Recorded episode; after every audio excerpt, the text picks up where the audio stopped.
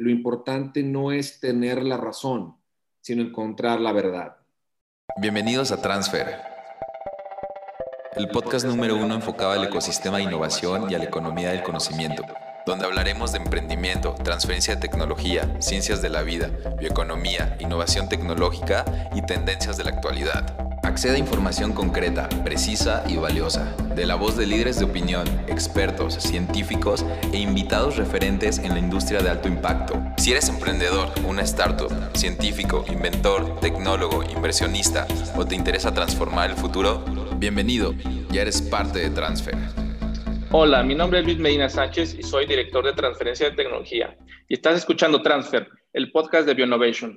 En este, entrevistamos a diferentes profesionales que forman parte del ecosistema de innovación nacional e internacional. El día de hoy nos complace compartir esta sesión con Francisco Jesús Barrera Cortinas, quien actualmente es director de innovación y emprendimiento en la Universidad Autónoma de Nuevo León. Paco ha sido un gran promotor del emprendimiento científico, entre otras actividades. Eh, solamente por mencionar, eh, ha ayudado al emprendimiento científico mediante la creación de un programa muy conocido y que está teniendo mucho alcance, que se llama el programa Creality, el cual BioNovation ya ha tenido la fortuna de colaborar en los dos últimos años y, en el cual pues vamos a hablar de este tema posteriormente, además de que también Paco ha fomentado el emprendimiento entre los estudiantes de su universidad, eh, por ejemplo, con el programa Tiger Tank. Eh, también eh, tiene, hay varias frases, los cuales nos sentimos muy en contacto eh, muy eh, con el mismo sentido que él, que por ejemplo es uno que estamos citando hoy, que es hoy más que nunca, México necesita que emprendamos con el conocimiento, algo que eh, definitivamente necesita el país y el cual debemos de fomentarlo. Entonces, muchas gracias Paco por, por esta, este espacio en tu agenda. Sabemos que hay muchas actividades dentro de, de la Universidad Autónoma de Nuevo León y, estamos eh, con, mucho entusiasmo de poder platicar contigo durante esta sesión.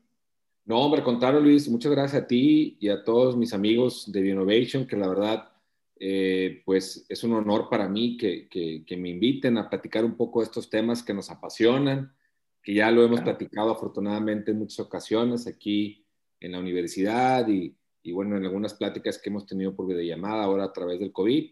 Así que es un gusto y un placer estar con unos aliados tan importantes para nosotros, para la Autónoma de Nuevo León como lo es Innovation y sobre todo platicando con Luis. Muchas gracias. Gracias, Paco. Eh, algo que siempre, de manera como introducción, lo que nos, eh, algo que nos agrada es eh, preguntarle a, la gente que, está con nosotros un recuento breve de su trayectoria profesional, porque eso creemos que ayuda a la gente que nos está escuchando a entender que no, solo, no hay un solo camino, ¿cierto? Sino que uno inicia eh, formándose eh, tal vez en una carrera específica, teniendo cierta experiencia y, y, permite entender, ¿no? Cuál es la trayectoria hasta lo que la persona está desempeñando hoy en día. Entonces, si nos puedes platicar de manera breve cómo ha sido tu, tu experiencia profesional. Sí, claro. Bueno, primero, dos, tres casos, dos, tres comentarios personales. Pues bueno, eh, soy de Matamoros, soy papá de trillizos, siempre me gusta comentarlo, pues que bueno, pues me llena de mucho orgullo. Dos niños y una niña. Eh, regresé, me vine a estudiar aquí a la, a la ciudad de Monterrey. Eh, en el 98 estudié la carrera de Ingeniería en Electrónica y Comunicaciones. Eh, la verdad es que mi, meta era regresar a la ciudad de Matamoros. Matamoros es una ciudad industrial, entonces mi meta era regresar allá y eh, poder ser parte de una maquiladora, de una, industria. Pero se me dieron la oportunidad, antes de egresar de mi carrera, se me, dio se me las puertas aquí en la Universidad Autónoma de Nuevo León y me ofrecieron, siendo yo muy joven, una dirección central. Eh, la universidad se maneja por estructuras tanto facultades preparatorias y direcciones centrales, que, son áreas que tienen injerencia en ciertos temas sobre las facultades y preparatorias, sobre todo es un área que ayuda a ser un gestor o un facilitador de las facultades y preparatorias. Y en aquel entonces me dieron la oportunidad de ser director de actividad estudiantil. Es un área que coordina y articula algunas de las funciones sustantivas, como lo es la participación estudiantil. Estuve por ahí seis años. Eh, la verdad es que siempre me gustó la participación social, siempre me gustó eh, buscar ser creativo y crear cosas nuevas para la universidad. Este, y por ahí después eh, nos dieron la oportunidad de ser director de Servicio Social y Prácticas Profesionales. manejábamos pues el servicio social, las prácticas profesionales, bolsa de trabajo. Posterior a ella nos dieron la oportunidad de ser director de vinculación social y empresarial, nadie que, que eh, conecta proyectos académicos con la industria y con el gobierno y también colaboración entre otras instituciones educativas. Y por ahí, bueno, pues tuvimos participación de ANUYES eh, como coordinador regional de esta red de vinculación. Y luego tuvimos la oportunidad también de ser subdirector en la Facultad de Ingeniería Mecánica y Eléctrica, la facultad donde yo soy egresado.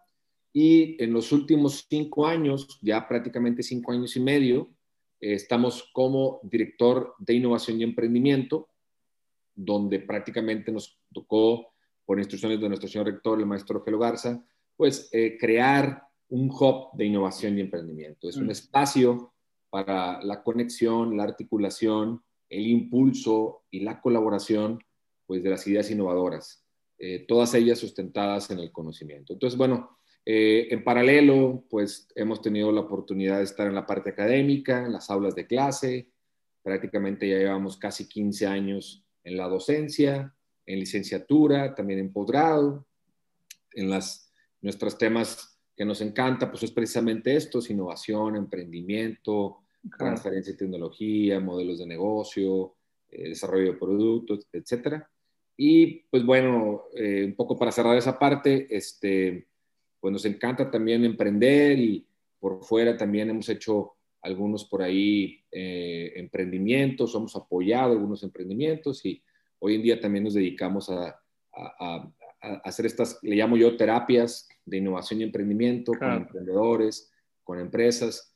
Y bueno, es algo que disfrutamos y nos divertimos mucho. Así a grandes rasgos, este, pues eso es. Y en la formación académica, nada más para cerrar, pues también tuvimos la oportunidad de estudiar una maestría, después un doctorado, y en los últimos años, pues hemos buscado pues, la actualización, ¿no?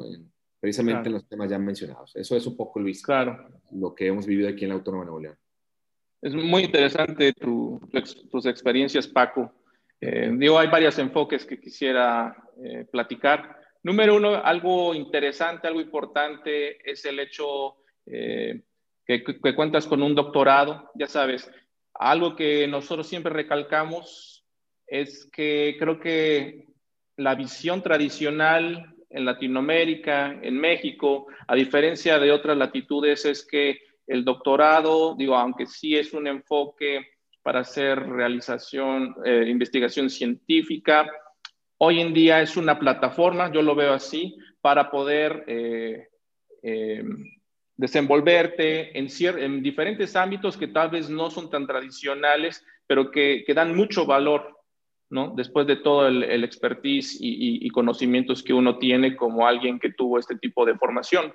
No sé si, si me puedas hablar al respecto de qué tan eh, fácil o difícil fue tomar una decisión o el camino como tal. Eh, yo me siento muy, muy cercano a este mismo tipo de, de experiencia como tal, donde eh, yo me di cuenta en otras latitudes que con el doctorado había muchos, ¿no? muchos lugares, eh, muchos, em, eh, pues más bien empleos, los cuales requieren o donde la gente que tiene este tipo de conocimientos pueden incorporarse y dar mucho valor, ¿no? Entonces, creo yo que es importante mencionarlo a nuestros escuchas porque generalmente la gente que está inmersa en la academia cree que solamente hay un solo camino, ¿no? teniendo este tipo de formación científica y no lo es. ¿no? Hoy en día es una, una oportunidad para realizar varios, varias cosas. No sé cuál es tu opinión sobre eso. No, totalmente coincido. Fíjate que en mi caso, eh, yo aprendí del doctorado dos cosas casi creo que para mí muy importantes, ¿no? La primera, este, digo, además de obtener un conocimiento, pero pues eso de alguna forma a lo mejor lo puedes obtener eh, de manera eh, autónoma, empírica, por plataformas, pero en, y, bueno, obviamente el, el, doctorado pues claro, ¿no? Te lo, te lo ofrece y te lo ofrece de una manera más estructurada, pero si yo pudiera resumir las dos, mis mayores aprendizajes en el doctorado, dejando de lado el conocimiento que adquirí por el mismo doctorado, el primero es que te conviertes en un metodólogo, ¿no? Como que de alguna manera buscas que todo tenga un proceso, tenga un porqué, eh, te cuestionas todo, ¿no? Eh, entonces, al menos en mi caso, que no lo era, es la realidad, este, me ayudó mucho para, eh, al menos visualmente y mentalmente, buscar estructurar todo. Entonces, para mí es ser un doctor, es, es, es ser un metodólogo, ¿no? Y la segunda cosa que para mí me ha ayudado muchísimo y lo veo muy lo importante no es tener la razón, sino encontrar la verdad, ¿no? Eh, porque a veces tú vas por, por, por, tu desarrollo profesional buscando y luchando, debatiendo para tener la razón. Y no, en, un, en el doctorado me enseñó que eso no importa, lo que importa es encontrar la verdad aunque no tenga la razón. Pero si encuentro la verdad, aunque no tenga la razón, eso es el gran aporte a la, ciencia.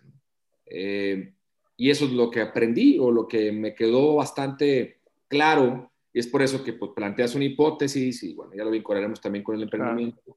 Y la conclusión puede ser que pues no, lo que yo pensaba no fue, pero lo importante es que encontré la verdad. Entonces, creo que esas dos dos, este, digamos, visiones me han acompañado desde que terminé mi doctorado y la verdad es que me ha ayudado mucho tanto en la parte profesional como en la parte eh, eh, personal. Entonces, eh, es como yo lo veo, es, es, es, un camino, digamos, una formación distinta a, digamos, a hacerlo de manera individual o independiente. Ya haces a lo mejor también eh, disciplinado, porque siempre entiendes que siempre hay que seguir aprendiendo y que siempre que habrá alguien que sepa más que tú. Entonces, bueno, pues la verdad es que para mí fue una experiencia muy padre y, me ha ayudado mucho en, mi desarrollo. No, excelente. Realmente estamos, eh, coincidimos totalmente en esta parte. Hablando de, digamos, ya nos pudiste dar este recuento de tu experiencia y cómo has llegado al hub ya enfocándonos a, cómo es tu, día a día en la universidad, que has contribuido eh, de manera exitosa en diferentes actividades en temas eh, los cuales lamentablemente desde mi punto de vista no son tan recurrentes en muchas universidades y que se deben de promover más este tipo de cuestiones de emprendimiento, el emprendimiento general dentro de la universidad, tal vez un emprendimiento más tecnológico, eh, cuando ya están involucrados, por ejemplo, científicos y demás. Entonces, para, para ir poco a poco, punto por punto, eh, cuéntanos un poco de, algo que habías comentado anteriormente, cómo se inició ¿no? esta idea de crear el hub, qué tan difícil fue, cuáles son, las, cuáles son las, los, los hitos que debieron, que, que tuviste que haber pasado, las colaboraciones o las negociaciones para que este este centro pudiese hacerse realidad. Y cuéntanos cómo es el día a día. Con todo gusto, Luis. Fíjate que te cuento una historia rápida. Eh, antes de entrar yo aquí a la, Dirección de Innovación y Emprendimiento, pues te tengo que ser bien franco, bien honesto. Yo no, de hecho, a la fecha, no me considero una persona eh, experta en el tema, ¿no? Cuando el rector eh, me manda a hablar y me dice, oye, este, Paco, eh, ocupo que, me apoyes en el área de innovación y emprendimiento. Pues yo le dije, oiga, señor rector, pues yo ni siquiera soy un empresario, nunca, pues empecé hace tiempo algún negocio, no me, me funcionó un ratito y luego pues, troné. Este, actualmente no tengo un negocio. Entonces yo quiero además dejar bien claro y me acuerdo que el señor rector me dijo, dijo claro, claro, Paco, que te conozco y sé eh, lo que me estás comentando, pero sé que de alguna manera vas a encontrar el cómo sí para sacar adelante este proyecto. Eh, eso me hizo sentir muy halagado, te soy bien honesto, pero también con un gran compromiso, porque yo decía, híjole, eh, impulsar programas y acciones y estrategias para la innovación y emprendimiento en la Autónoma de Nuevo León, yo, yo siento un compromiso porque la Autónoma de Nuevo León es una universidad, pues bueno, yo, yo estoy enamorado de mi universidad, pero pero si tú ves los indicadores y, tantos aportes que genera la universidad para México y el mundo, te das cuenta que estamos en el top ¿no? de México y que, es. una marca muy fuerte. Entonces el hecho de decir, el hecho de poder asumir ese compromiso en el área de innovación y emprendimiento y sobre todo en el estado de Nuevo León, un estado emprendedor, un estado innovador, un estado donde la cultura del trabajo, el esfuerzo, este, pues está muy marcada. Yo decía, hijo, eso, es, de verdad sentía y siento un con gran compromiso. Entonces, pues yo lo que, lo, primero que se me vino a la mente es, pues, eh, buscar aprender de alguien, ¿no? De, o, de, o, de, otras organizaciones, instituciones, universidades, este, que supieran y que llevaran, que llevaran más o llevaran pasos adelante, ¿no? Em, pero primero empecé por un diagnóstico para ver cómo estaba la universidad en estos temas. Ahí aprendí mucho.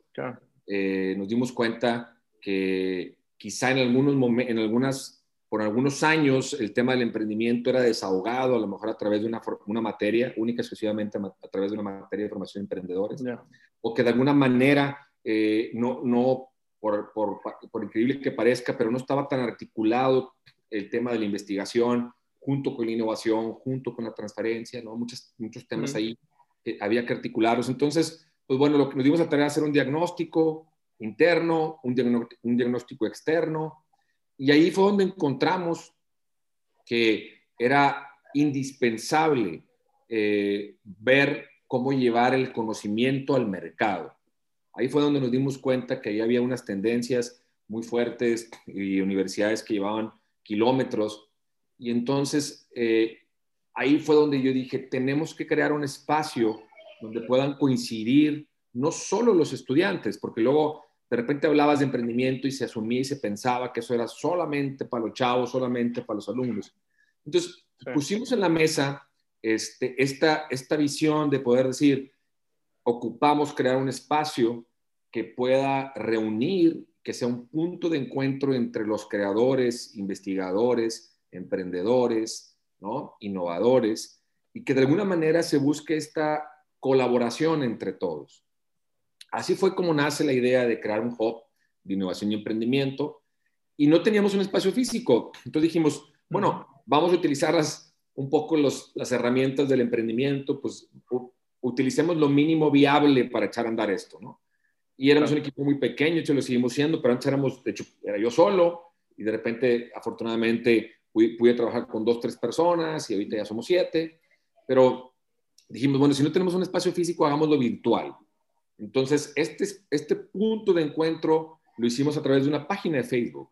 Dijimos, bueno, si no tenemos un espacio como tal, crea, vamos a crearlo para ir, ir, creando comunidad, que tú sabes que, eso es bien importante, ¿no? El momento de, sí, claro. de un servicio o algún programa, ¿no? Entonces, fue como empezamos en una página de Facebook, fuimos creando comunidad, eh, fuimos tocando puertas, yo decía, hay que entrar en hombros de gigantes, y entonces fuimos, nos fuimos montando en el buen sentido de la palabra en hombros de gigantes, de un empresario, tocamos puertas en INADEM, tocamos puertas en el gobierno del Estado, buscamos articularnos con otras universidades, buscamos el apoyo de egresados exitosos, y fue así como más o menos fuimos empezando a agarrar esta atracción, y afortunadamente tenemos un actual rector que es un es, un convencido de la transformación digital, de la innovación, de la transformación social, del emprendimiento.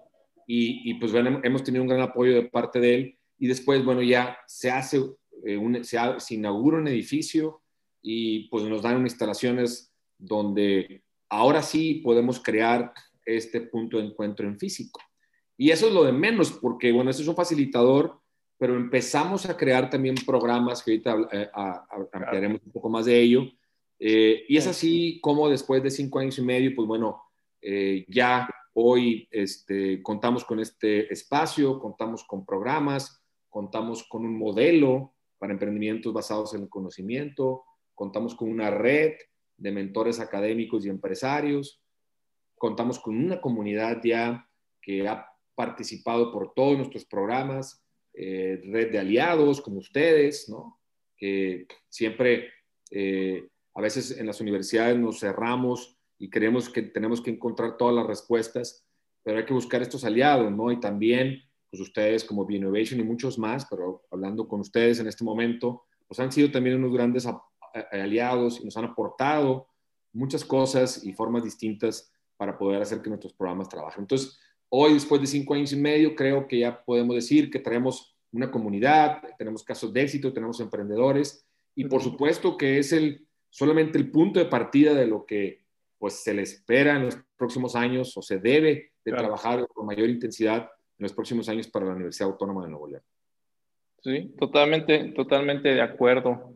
Eh, cuéntanos eh, cuáles son los diferentes proyectos o actividades que realiza hoy en día el Hub eh, dentro de la comunidad.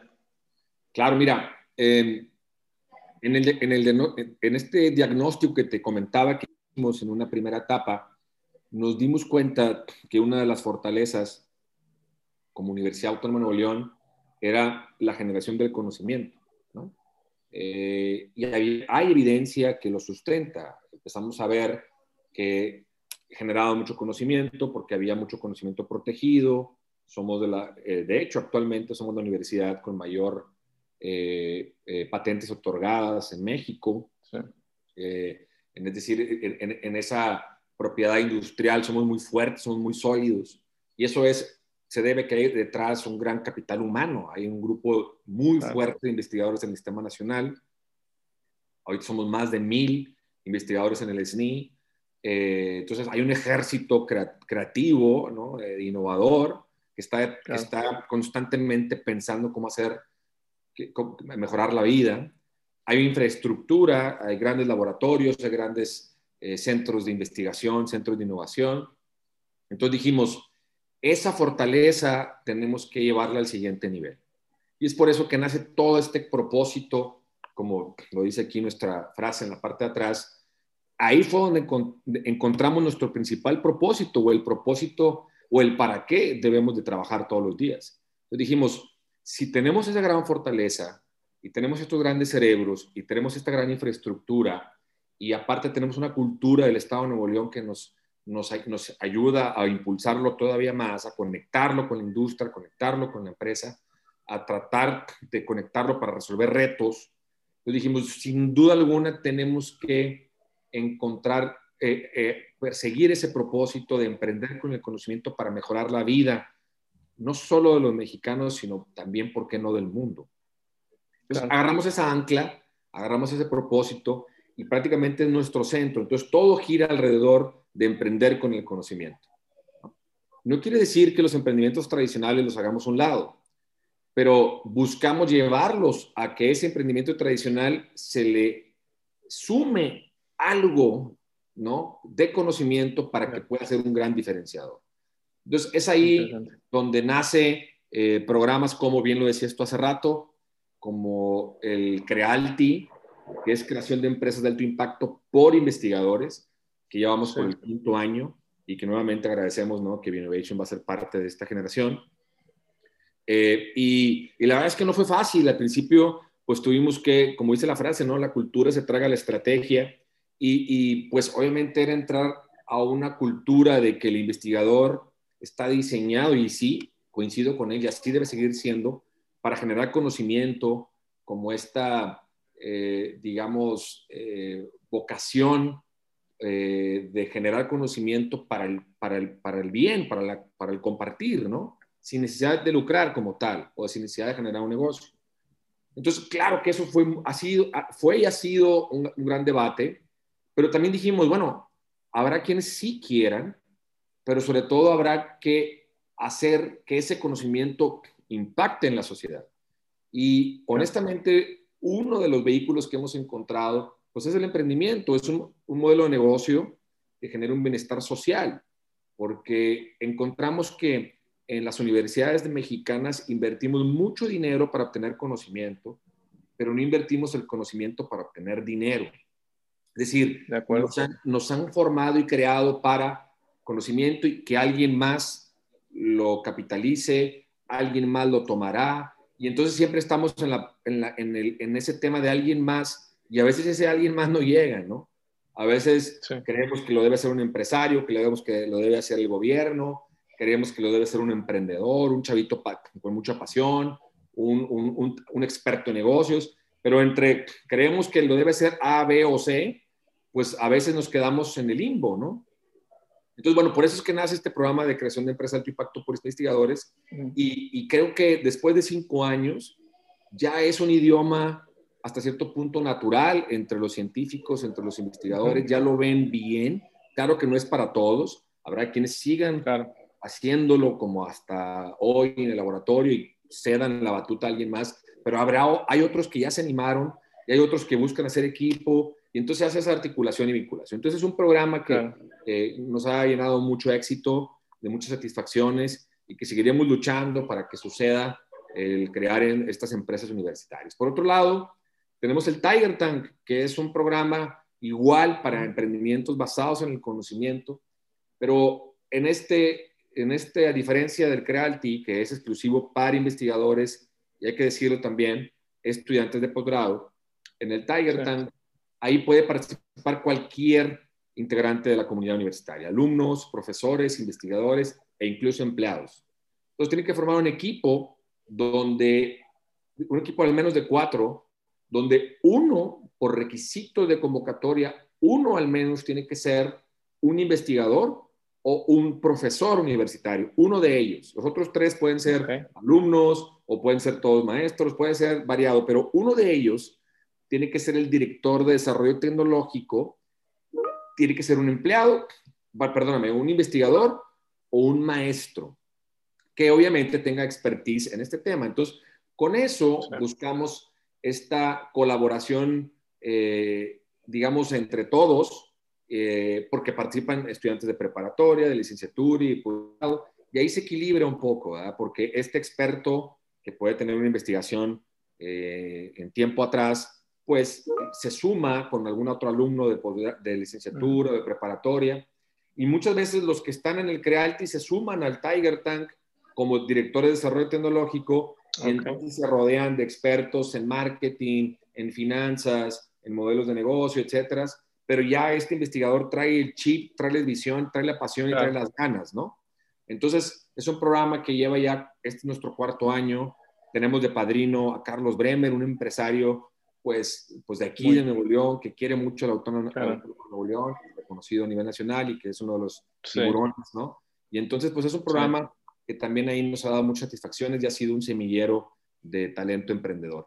Y, bueno, pues un podcast que ahora con el Estrategia Digital este, nos ha venido a ayudar muchísimo, así como ustedes que comparten conocimiento a través de estas, eh, eh, digamos, estructuras digitales eh, o contenidos digitales, pues igual, tenemos un podcast que se llama Toolbox, que son herramientas para innovar y emprender, y estamos en constante invitación de expertos que en poco tiempo puedan elegir una herramienta y la compartan para que se genere básicamente una enciclopedia ¿no? de recomendaciones, de herramientas, de modelos que ayudan a que otros emprendedores se puedan este, pues, aprender y capacitar.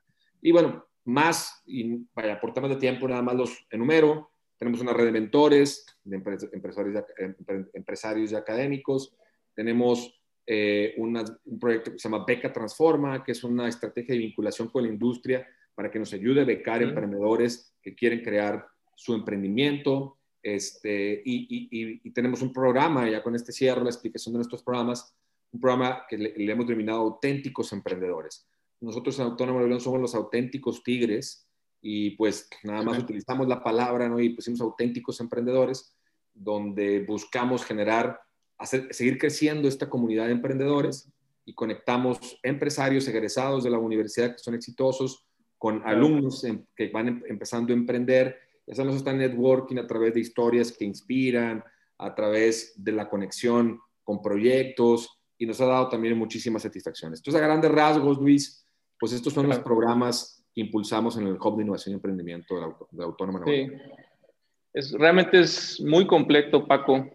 Yo siempre he dicho que las demás universidades deberían voltear a, la, a lo que está realizando eh, la Autónoma de Nuevo León, el HOP como tal, porque es una, una manera de, ver eh, ¿no? Eh, la, la, manera de apoyar ese tipo de actividades, los cuales son fundamentales, ¿no? Siempre decimos, y, hay que recalcarlo, es fundamental para que el país siga desarrollándose y pueda alcanzar las metas que, que todo el mundo busca. lo, esto no es algo inventado, ¿no? Eso es algo que ha, funcionado eh, en otras latitudes, en otros países y que necesitamos fomentarlo más. No solamente a nivel México, sino también, también a nivel Latinoamérica, que prácticamente tiene las mismas problemáticas como tal. Em, realmente, realmente yo que a, a, nombre de todo Bionovation siempre, siempre está el espacio para decirte que, te felicitamos por todo el, trabajo que has realizado durante este tiempo y es un semillero, creo que estás, eh, son las bases este tipo de, de, actividades, este tipo de programas para que cada vez eh, dentro de la universidad y obviamente esto va a empezar a resonar en, otros, en otras regiones, en otras universidades y, y lo que queremos es que se fomente más, ¿no? El emprendimiento científico como, tal, ya lo habías comentado, que, que, se, que más proyectos que puedan generar una empresa, si es posible, y demás. Eh, solamente como platicar de manera, en el caso, vamos a hablar un poco de, caso particular de Tiger Tank. ¿Cuáles son los tipos de proyectos que recuerdas o que tienes más en mente? Danos algún ejemplo de, del proyecto y, qué ha pasado con ellos, ¿no? algún ejemplo que, que, puedas eh, comentar con la audiencia. Con todo gusto. Mira, eh, hemos, hemos encontrado en el Tiger Tank el reflejo, digamos, eh, de la solución a, a, las principales problemáticas, no solo de Nuevo León, sino de México. Pero hablando en el tema local, eh, nos hemos encontrado con, por ejemplo, en, actualmente el tema del medio ambiente, el tema de la contaminación, eh, en Nuevo León es un tema delicado, fuerte, ¿no? y, y, y es recurrente, es constante recibir proyectos que busquen impactar de manera positiva en el medio ambiente, ¿no? por ejemplo, tenemos uno que tú lo conoces muy bien, se llama ALICE, este proyecto, ¿no? Este, de la Facultad de Biología, eh, eh, que pues, de hecho fue uno de los ganadores del Tiger Tank, que, que le ha ido muy bien en las convocatorias eh, nacionales e internacionales, prácticamente en todas las convocatorias de innovación y emprendimiento que participan, este, este, este emprendimiento liderados por Ramón, eh, eh, avanzan a la final o incluso lo ganan. Y, bueno, ellos tienen este, un, filtro, ¿no? Que, que, con microalgas buscan generar eh, oxígeno, ¿no? Y que prácticamente pueden sustituir, por así decirlo, no sé, un filtro, mil árboles, ¿no? Entonces, están buscando contribuir al medio ambiente de esa forma. Me parece un proyecto extraordinario y que creo que es el, futuro, ¿no? Eh, eh, en, metrópolis o en ciudades contaminantes y que quizá no puedan tener, pues, eh, tanta, tanta vegetación como se quisiera o tantos árboles por, por la zona que estamos, ¿no? entonces creo que es un proyecto muy padre y que, que, ha venido a tener muchos muy buenos resultados.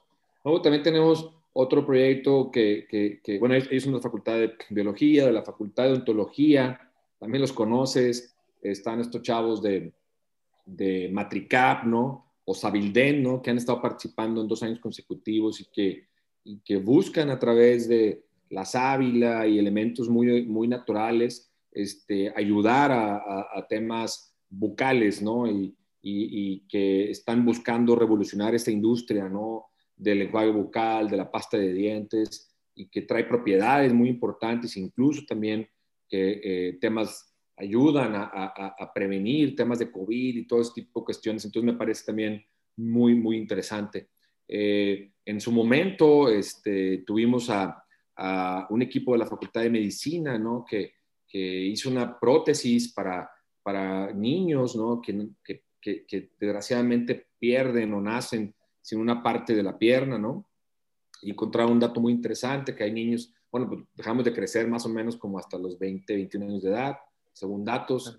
Entonces, pues de los dos años que empiezan más o menos a caminar los niños hasta tus 21, pues en promedio eh, ellos declaran que pues necesitas comprar unas 15 o 20 prótesis, ¿no? Bueno, ellos hicieron una prótesis expandible que creo que en ese tiempo, este, en lugar de comprar 15, solamente compras 3, ¿no? Y se va ajustando al crecimiento de la persona, lo cual también pues, me parece bastante extraordinario, ¿no?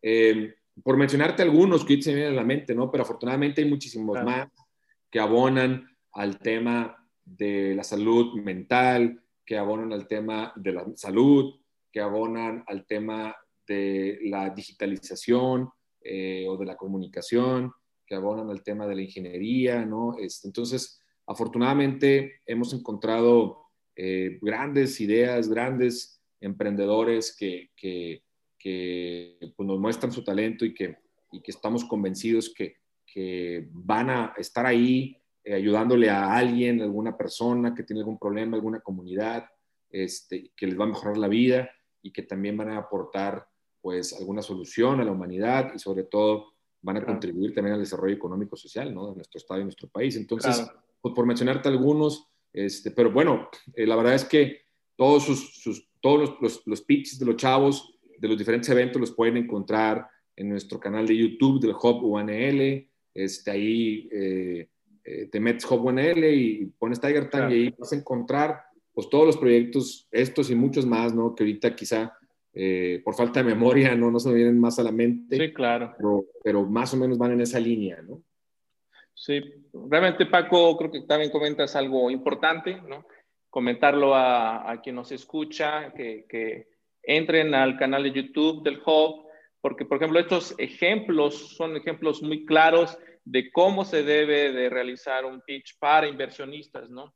Muchas veces escuchamos, ¿no? En el día a día de proyectos que están, ¿no? Que, que tienen el mismo caso, ya sea universitario o no, donde necesitan o están en, un, en una actividad de buscar inversión y llegan a esta fase de encontrar a alguien que pudiera aportar el financiamiento y no saben qué decir, cómo decirlo eh, y demás, ¿no? Creo que este es un buen ejemplo, es un buen material que, que la universidad lo está poniendo a disposición de, de, digamos que del público en general para que pueda eh, tener este tipo de herramientas, este tipo de, de material como referencia para mejorar eh, un pitch ante inversionistas, lo cual pues es, es, sumamente importante. También, pues como mencionas, eh, el Tiger Tank es un buen ejemplo de cómo la universidad puede aportar mucho a, resolver problemas allá afuera. En esta, siempre lo vemos en la tercera misión de las universidades, que es resolver y aportar a la sociedad como tal. Eh, y esto me lleva, pues, Paco, al programa Crealti, eh, que también habías eh, mencionado anteriormente, que está más enfocado a, la participación de investigadores o estudiantes de posgrado. algo que siempre que, me lleva a, a, preguntarte es cómo es colaborar, cómo es trabajar con los investigadores. Personas ¿no? muy técnicas que desarrollan nuevo conocimiento, nuevas tecnologías en sus laboratorios, eh, y que este tipo de programas los lleva ¿no? a un ámbito que no, que no conocen, ¿no? tal vez los sacan, los, se, salen de, de, lo que conocen, de donde se sienten tal vez cómodos. Eh, ¿cómo, ha sido tu experiencia el, trabajar en estos años con, con los investigadores de, de, tu universidad? Uy, mira, la verdad es que ha sido una experiencia eh, padrísima, un aprendizaje constante, muy retadora también. ¿No? Em, porque pues la verdad es que estás trabajando con grandes mentes, ¿no? Con gente extraordinaria, estás trabajando con personas que han, eh, pues que se han educado mucho, que han investigado mucho, que constantemente están buscando eh, mejorar algo, ¿no? Existente o crear algo nuevo. Entonces, son personas muy estructuradas, personas muy apasionadas de la educación, muy apasionadas de, la investigación. Eh, son personas, me atrevo a decirme incluso, que, eh, eh, muy éticas, pues, ¿no? O sea, tienen una, tienen una formación también muy ética, ¿no? Por lo mismo de, su formación como investigadores. Entonces, la verdad es que es padrísimo es trabajar con ese grupo de personas. ha sido retador porque precisamente la estructura de formación está muy orientada hacia el, hacia la formación académica, hacia la investigación y, evidentemente eh, hay que ver cómo les metemos eh, ese chip de, emprendedor o de científico emprendedor, de hacer ver que el, vender algo o, ponerle precio a algo, aunque sea un conocimiento trabajado, pues eh, no está mal, al contrario, pues prácticamente todo lo que estamos adquiriendo es producto de que alguien hizo una investigación detrás, de que alguien hizo un buen años y lo compramos, ¿no? Y, hacer ver también que es la forma más rápida y eficaz de seguir impulsando la investigación y seguir impulsando la innovación eh, eh, basada en, en, la tecnología. ¿no? Entonces, es, ha sido una gran experiencia, ha sido muy retadora, pero de verdad es que cuando, cuando, conect, cuando se conecta con esos equipos de trabajo es muy fácil hacer que las cosas sucedan. ¿no? Y hemos aprendido que el método científico es muy parecido al método que un emprendedor utiliza, ¿no? Eh, ambos identifican un problema, ¿no? Es, el, el, punto de partida de cualquier investigación, pues es, plantearte un problema. En el emprendimiento igual, ¿no? Es, hay un problema que tú estás identificando. Ambos se plantean una hipótesis, es decir, yo creo que de esta forma se puede solucionar, ¿no? Entonces, en la investigación igual, en tu en tu tesis doctoral es lo primero que planteas, ¿no? Oye, ese es el problema y es una hipótesis. En el, en el emprendimiento es muy similar. Hipotetizas constantemente, ¿no? Y en ambos tienes que llegar, tienes que validarlo, ¿no? Eso no te sirve nada más el conocimiento teórico, sino tienes que validarlo, ¿no? Técnicamente, pero también comercialmente. Y ese es, digamos, que lo que hace toda la diferencia en un, en un proyecto de investigación o en un equipo de investigadores. Tienen la validación técnica y científica y lo que nosotros es, buscamos es ayudarles en que ahora continuemos con la validación comercial, donde el jefe, así decimos nosotros, ¿no? Quien manda, pues de alguna forma es el mercado, es el usuario, ¿no? Es, eh, la, demanda que, que, que, que, hoy en día no está satisfecha, ¿no? Y que buscamos satisfacerla con tu propuesta de valor, con tu investigación, y que para que tu invento ahora se convierta en una innovación. Entonces, la verdad es que es sumamente interesante y, hemos visto cómo la velocidad de aprendizaje eh, es notoria cuando lo haces en un investigador, ¿no? cuando le metes eh, metodología de emprendimiento, este, herramientas, ¿no? modelos, y empiezas a hablar de esto y lo otro. Muchos de ellos al principio, al principio no lo ubican, no la conocen, pero vas viendo que pasa un mes y ya te lo platican como pues, aventaron todo un libro, porque tienen esa, e, esa disciplina de leer, de buscar artículos, de investigar otras partes del mundo. Entonces, como que esa parte es, lo, hace todo más fácil, ¿no? Pero obviamente, y con esto cierro esa pregunta que me haces, claro que es muy retador, porque pues no es igual emprender algo tradicional, donde compro y vendo, y donde busco manera de, de, de comunicar para vender, este, puedo vender mañana a llevar de laboratorio al mercado, ¿no? Es, es completamente, es muy retador. Entonces, eso es lo, digamos, donde, donde nos concentramos y donde ha sido, digamos, la parte que tenemos que darle más empuje y como todo, darle cierto tiempo. Muy interesante, Paco. Eh, me, lleva esto, lo que acabas de comentar, me lleva a la segunda pregunta en el sentido de desde sus inicios, desde la primera versión del programa Creative, cómo ha cambiado. Porque seguramente, ¿no? Eh, después de cada versión se, se, llega a una conclusión, se, puede analizar cuáles son las mejoras que se podrían desarrollar para, para pues, digamos que siempre en, el, en este proceso de la mejora continua de todo programa o toda idea, eh, ¿cómo, cómo ha, ha, sido la evolución del programa en sí en este, en este tiempo?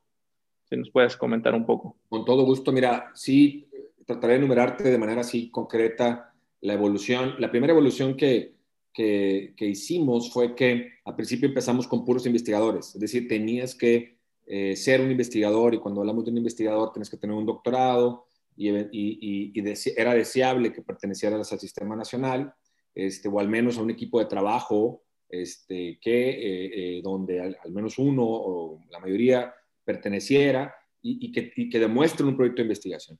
Entonces, así empezamos y nos dimos cuenta eh, que era necesario integrar a estudiantes de posgrado, ¿no? Este, porque son los que también son parte del equipo de trabajo de un investigador, ayuda un poco también la formación de los alumnos de posgrado, traen una visión más actualizada, ¿no? Entonces, esa, combinación de estudiantes de posgrado, esa dinámica, este, esa visión, eh, esa ímpetu de, querer aprender rápido, ayuda a, poder hacer tus equipos. Entonces, esa fue una, primera evolución.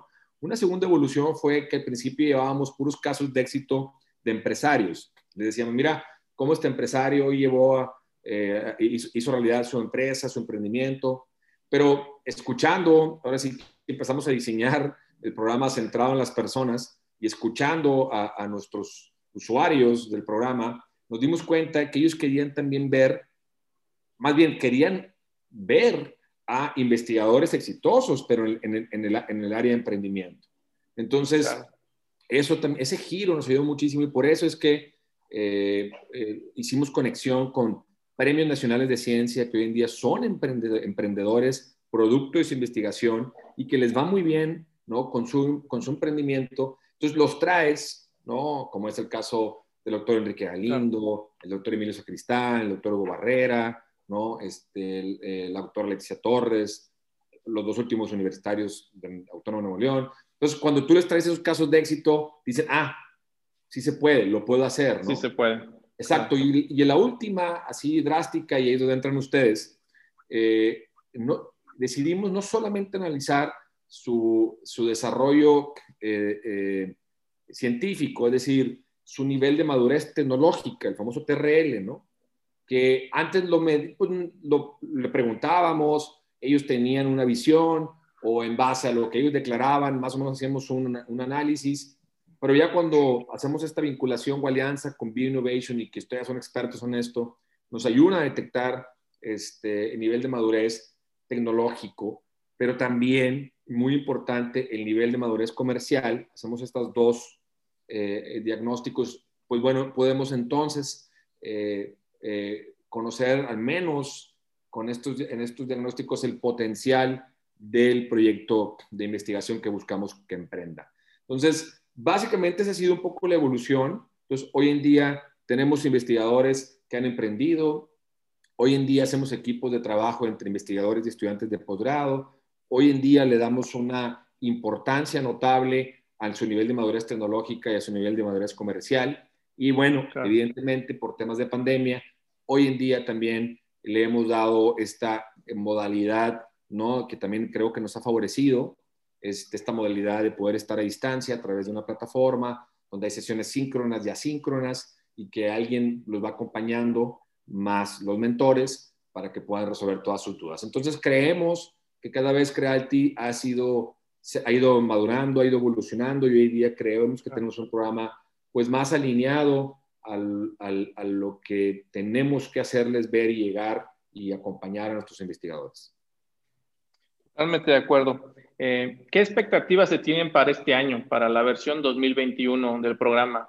Eh, ¿qué, qué, va a suceder? ¿Cómo, cómo lo tienen, eh, digamos que ya proyectado? Pues mira, básicamente bajo los, digamos, los aspectos y atributos que te acabo de comentar, seguimos igual. Eh, ahora por temas de pandemia nos va, creemos ya que viene el regreso, obviamente escalonado, eh, con todas las medidas e incluso híbrido. Entonces, pues este año va, eh, estamos contemplando tener algunas sesiones presenciales, que eso también ayuda muchísimo al networking, a la conexión entre los mismos investigadores, ¿no? Entonces viene, viene por ahí, esa es una expectativa que traemos. Y, bueno, pues y como siempre y como cada año, la expectativa es encontrar eh, los mejores talentos con los mejores proyectos o con el potencial, con, más, con el mejor potencial, pero sobre todo con la mejor actitud y con la mejor iniciativa para buscar aprender ¿no? y emprender. Eh, nosotros decimos que siempre debes, que los que entran en nuestro programa Creality deben tener un, un acto de humildad, ¿no? porque a pesar de que ya eres una persona muy preparada, muy formada, muy educada y con conocimientos globales, certificados incluso, eh, que, entres con esta, que hagas este acto de humildad y que busques qué puedo aprender de alguien más, ¿no? Aunque sea más joven, aunque no sea científico, aunque no lo conozcas, aunque a lo mejor haya que creerle, pero de alguna manera escuchar que lo que, lo que nos podamos de alguien, lo que nos pueda compartir, alguna frase, alguna herramienta, algún libro, alguna metodología, alguna experiencia, algún caso, este, para que puedas ir eh, ahora sí que implementarlo en tu proyecto. Y el sueño, pues es evidentemente crear estas empresas universitarias basadas en el conocimiento producto de la investigación para que puedan, como lo dije en su momento, este, pues aportar a mejorar la vida de los mexicanos y del mundo. Así que, pues bueno, seguimos con esa expectativa y seguimos con ese sueño. Sí, totalmente, Paco. Es, una, es un trabajo arduo, ¿no? Eh, de tiempo, pero definitivamente ustedes ya han visto eh, resultados como tal. El primer, creo, desde el punto de vista, y creo que lo habíamos comentado en otra charla, es, es este, esta inercia o estos, ¿cómo decirlo? Ya los investigadores tienen estos temas, para ellos son cada vez más, ¿no? Un tema más natural, los cuales ya no es ajeno a ellos y por ende ya, ya no tienen tanto miedo ¿no? de salir de su zona de confort y, e intentar, ¿no? Creo que es algo importante. Si tengo, si soy experto técnico en algo, pues veo, analizo un problema y, y puedo utilizar ese tipo de herramientas que son los programas que tiene la universidad para ver si, si, si esto funciona, ¿no? Como dicen, algo en la cultura mexicana es el miedo al fracaso a diferencia de otras culturas, pero esto, estas herramientas permiten que, que, las probabilidades de éxito aumenten. ¿no? Ya no empezamos de cero, si no hay, como habías comentado, ya una red de colaboradores, toda una estructura muy bien puesta la universidad, la cual te permite que, que si tienes una idea, ya sea para, estamos hablando del programa Creality para eh, científicos o, o, gente de posgrado, los mismos universitarios en con las otras actividades o proyectos que están realizando, pues fomentar eh, este, eh, el emprendimiento per se, ¿no? El, cual eh, siempre lo, lo hablamos, lo, lo, lo, decimos muchas veces, pero es fundamental para nuestro país. Y con esto pues, vamos a concluir, vamos a llegar a la última parte, en donde nada más quisiera que, nos, que nos dijeras qué todavía se necesita hacer en México para que, realmente pueda justamente llegar estos resultados de, la economía eh, basada en el conocimiento, ¿no? ¿Qué son estas buenas cosas que todavía no los, no los tenemos o que, qué nos falta hacer para que lleguemos a, a, ese objetivo que tenemos todos, ¿no? Ustedes son un semillero, son son parte de ese ecosistema el cual tienen que ser referencia por todo lo que han, han realizado en este ámbito académico. Eh, yo siempre lo vuelvo a repetir, las universidades deberían voltear a, ver lo que está realizando la, la universidad, lo cual eh, es simplemente resultado de toda este, de esta perseverancia, ¿no? de, de, trabajar en, pues, así que en todos estos años eh, y bueno, me lleva a esto. ¿Qué necesitamos en México para que podamos fomentar más eh, estas cosas? Gracias, Luis, por, por, tus comentarios, tu pregunta. Híjole, pues la verdad es que es muy interesante tu, tu cuestionamiento. Eh, pues, híjole, varias cosas. Yo empezaría por incluso cambiar algunas reglamentaciones, ¿no? Eh, sobre todo, por ejemplo, las, algunas reglamentaciones universitarias, actualizar algunas políticas y reglamentaciones universitarias, creo que, creo que eso ayudaría muchísimo. Ya hay grandes eh, eh, actualizaciones y cambios que favorecen, y no solo lo favorecen, sino impulsan el emprendimiento de investigadores o de académicos. Este, pero bueno, yo pondría como uno de esos primeros puntos el, buscar actualizar eh, eh, reglamentos y políticas institucionales o universitarias. Eh, creo que em, una, una, una, mayor cadena de financiamiento a los proyectos este, universitarios, yo creo que em, nos falta mayor conexión con la industria, con empresarios. Estoy convencido que, que, que si podemos hacer esa, esos puentes más sólidos, nos vamos a dar cuenta, tanto los universitarios como los empresarios, que podemos hacer muchas cosas. Y puede ser, parece que esto es un tema muy antiguo y muy, muy trillado, pero en la práctica nos falta, nos falta una mayor, una mayor conexión. Eh, creo que también un tema de los indicadores, Luis. Eh, eh, porque, por ejemplo, si lo hablas, si ves desde un punto de vista el indicador que le pides a un investigador o a una universidad, pues están alineados a lo que hoy en día da pues produces, ¿no? Que pues número de investigadores en el sistema nacional, número de artículos, número de libros, ¿no? Este, y eso, claro que hay que seguirlo haciendo. Y se empiezan a, ya empiezas a ver cómo se están abriendo algunos indicadores o sumando algunos indicadores. Entonces, yo creo que eh, ver también, el, y que lo hacen ya a nivel global, ¿no? Pero fortalecerlo en México, como cuántos ingresos generas, cuántas startups estás creando, cuántas spin-offs estás también creando, impulsando, este, cuánto es el ingreso en base a eso, poder hacer estas asociaciones entre que un investigador pueda ser dueño de un porcentaje de una empresa producto del conocimiento conjunto con un empresario, cosas como ese tipo, ¿no? Este, creo que nos hace mucha falta. Eh, y bueno, pues toda la, el, la fortalecer la formación de habilidades y herramientas, ¿no? De innovación y emprendimiento. Eh, esa parte hay que hacerla todavía más sólida, más fuerte, eh, donde de alguna manera pues sea algo prácticamente pues obligatorio o constante el que tengas que certificarte en, algo de innovación o emprendimiento, pasar por algún proceso de formación, este, creo que eso te ayuda al final de cuentas para todo, ¿no? Porque yo soy un convencido que en la vida profesional, pues hay de dos caminos, ¿no? O eres un emprendedor, ¿no? Que, que, emprende con, un, con su idea para hacer un negocio, o eres un intraemprendedor, ¿no? Que le ayudas a una empresa, a una organización a seguir innovando, mejorando o transformando. Entonces yo creo que hay dos caminos, o eres A o es B. Y si en, en ambos le inyectas eh, conocimiento, le inyectas tecnología, pues creo que vas a hacer que las cosas se escalen más fuerte, ¿no?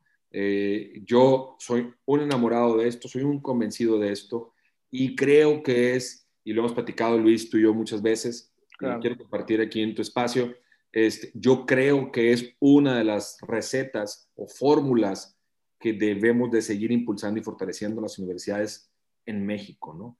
Emprender con el conocimiento, ¿no? Ese es, yo creo que eso nos va a llevar de ser empresas, de ser un país de empresas tradicionales, que es lo que mueve a México la economía, el motor de las micro, pequeñas y medianas empresas, a pasar de ser a un país con emprendimientos o empresas exponenciales, ¿no? El día que, que, busquemos de alguna manera que, tengan, aunque sea algo, una o alguna tecnología, algo que, lo haga más digital, que lo haga más escalable, que resuelva un problema con ciencia, con investigación, pues creo yo que, eso nos va a llevar a cambiar la economía y el bienestar para los mexicanos. Entonces, pues eso es, Luis, lo que estamos luchando todos los días. Lo seguiremos haciendo desde la trinchera que nos toque hacer, eh, defender el emprendimiento, apoyar a los emprendedores, impulsar la investigación científica, este, llevar el laboratorio de la economía del conocimiento y pues como siempre lo decimos y lo digo yo en cada sesión, ¿no? Yo creo que eh, no podemos fallarle a México los emprendedores. Hoy, eh, más que nunca, y sobre todo con después del COVID, eh, tenemos que ayudar a que la economía otra vez viva, ¿no? A este gran reinicio social. tenemos que reactivar los empleos que se perdieron, tenemos que ayudar a mucha gente que está desempleada, y tenemos que ayudarle a México como, como país. Y somos los emprendedores los que creo yo que podemos hacer que esto suceda. Ya de alguna manera a México le ha fallado mucha gente, no podemos fallarle a los emprendedores. Y así como por muchos años hubo grandes héroes que ayudaron a nuestra patria a hacerla mejor, pues yo creo que hoy le toca, nos toca a los emprendedores a luchar por México. Estamos totalmente de acuerdo, Paco. Realmente has concluido eh, de manera muy emotiva eh, esta charla, la cual ha sido muy amena, en la cual se han tocado muchos temas muy interesantes que seguramente quien nos está escuchando y quien nos escuchará en el tiempo entenderá un poco más el contexto de cómo, se, cómo está trabajando la universidad, cómo ha sido tu apoyo fundamental en, en estas cuestiones de emprendimiento, eh, cómo va a ser nuevamente referencia la universidad en estos temas y cómo va a impulsar y está impulsando el desarrollo de, nuestro país, el cual es, fundamental para que sigamos eh, eh, en, una, en una mejora. pues Paco, pues llegamos al final de esta sesión del podcast. Eh, no me queda más que agradecerte por, eh, por eh, tomarte el tiempo y, tener una, una, charla con nosotros. Al contrario, Luis, como siempre, muy agradecido por tu invitación.